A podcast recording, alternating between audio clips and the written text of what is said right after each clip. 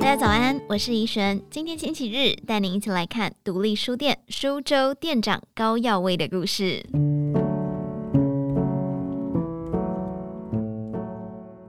高耀威曾经有一个电影梦，脑海里的少年记忆以六四天安门后三年为背景，文化和价值观的冲突充斥生活，那是不怎么自由的年代。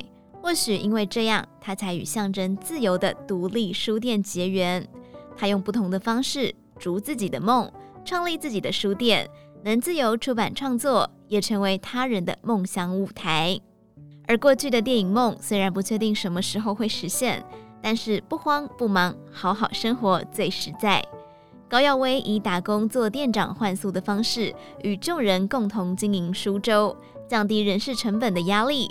他们抛下现实这个磨盘，就算没有薪水，也要专心在自己真正想尝试的事情上。现在苏州已经屹立三年，树立了不一样的风景，就像一道希望之光，照亮一切流连在这里的人。他为长滨当地增添了生机和书香气息，唤醒了一百五十多位店长心中的斗魂。人生还是要活的理想。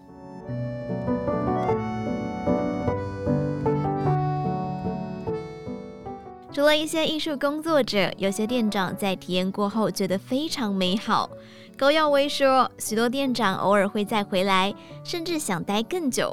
后来，我与其中两个店长合租一间房，就像彼此的第二个家。当我们不在的时候，房子也分给陆续回来探班的店长或朋友们。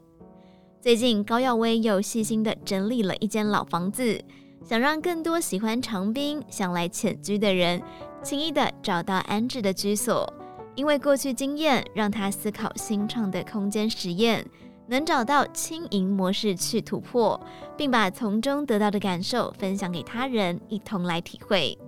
高耀威深深明白，许多人到了中年，大多身上有许多壮志未酬，对于探索的欲望不再旺盛，背负对名利的渴望、家人期待和贷款。这些重担日积月累，愁更愁。高耀威也提及自己的经历：过去长辈一直叮咛自己好好存钱，但如果照着长辈的期待，花了二十年努力赚取社会地位和金钱，却不快乐，那谁能负责失去的宝贵光阴呢？所以还是照着自己喜欢的方式生活，实践心中的价值，后果无论好与坏，都自行承担。提到退休金，高耀威说：“我认为，如果要计较起来，怎么算都不够。但当生活是很快乐的时候，就算钱再少，也足够有余。而苏州的建立，就像是对现实的抗衡，想让还存有盼望的人体验另一种生活，翻转不一样的生命。店长们有退休的老师，中年转换跑道时想尝试向往有余裕的人。”或是家庭主妇，等到孩子大了，有更多的时间，就向老公请假，迈开大步朝苏州走去。过去女性努力扶持家里，等孩子长大，才开始让自己慢下来，重新审视这一切。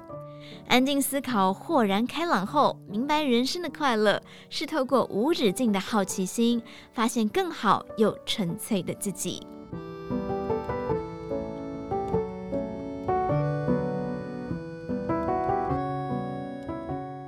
生命要不断的尝试，而累积的能力就像是一个个立方体，某一天会在灵感的驱动下组合成独立而美好的作品，并创造意想不到的价值。书州不仅独立，也活出弹性，不止活出自己，也照亮他人。不止闻得到书香，人情味也在大街小巷里飘香。他陪伴许多人走过他们的迷茫人生。一如长冰的大山大水，清澈且洒脱。每一个到过那地方的人都学会放手现实与复杂，回到单纯，勇往心中最初向往的地方。以上内容出自于《荆州刊》网站，详细内容欢迎参考资讯栏下方的文章连结。最后，祝你有个美好的一天，我们明天再见。